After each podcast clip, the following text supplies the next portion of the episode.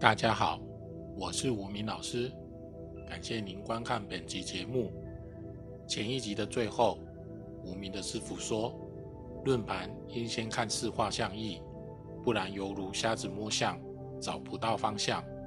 所以这集我们就来聊聊命盘四画相意的重要性。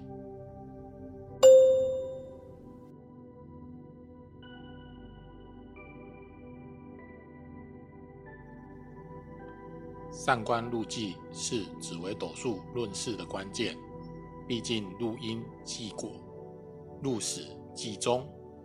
入大多不用太担心，但有忌也不用太过气馁。所谓单忌红尘俗事，双忌为病，三忌为破，四忌为败等等。所以要上官入忌，再去理事情的方向，想出处理的方法。才是论盘的重点。如果只看同宫有哪些星，就开始判断事情的方向跟严重性，就好像看到黑影就开枪一样。但事情根本就不关这一宫位的事情，因为如果没有四化相意，无因无果，如何来论事理的方向？当然有可能从别宫入转记回到这一宫。就可以将此宫的位纳入论事的方向，但如果从此宫出发，那犹如无头苍蝇一样，完全找不到重点，就无法想出处理的方法了。还有路就是路，忌就是忌，别混在一起论命，应该两方都看，并且来看出吉凶。上官入忌是要大家只要专心只看路或忌的走向。而不要同工有禄有忌直接相加减，就觉得没事了，甚至把全科又纳进来抵消忌的冲击，那真的这个论盘完全是无法知道前因后果的论盘，反倒是比较像是胡说八道了，这样无法解决问事者的问题。实际上，禄全科技应该这样用：论己者，禄全为用，科为辅；论凶者。专以化忌为用才是正确的方法，而科能缓忌而非解忌。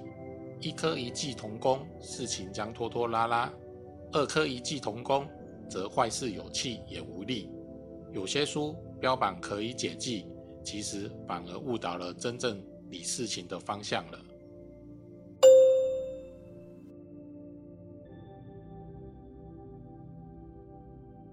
因为大多数人对字画记比较不了解，所以吴明老师特别将其整理出来，让大家明了字画记的真正意义。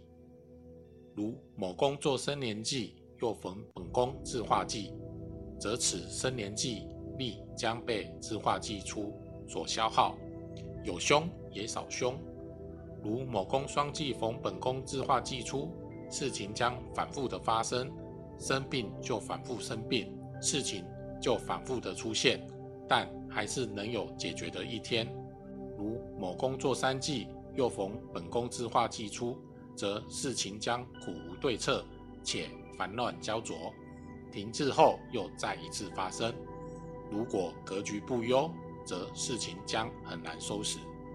如某宫做四季，又逢本宫之化季出，将事尽人亡，无法解决或。玉石俱焚。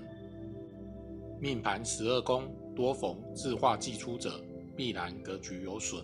此命盘主人性格容易少方向、少耐性、少坚持、少城府、不冷静、短思、大而化之，而让许多事情半途而废，许多机会也将擦身而过。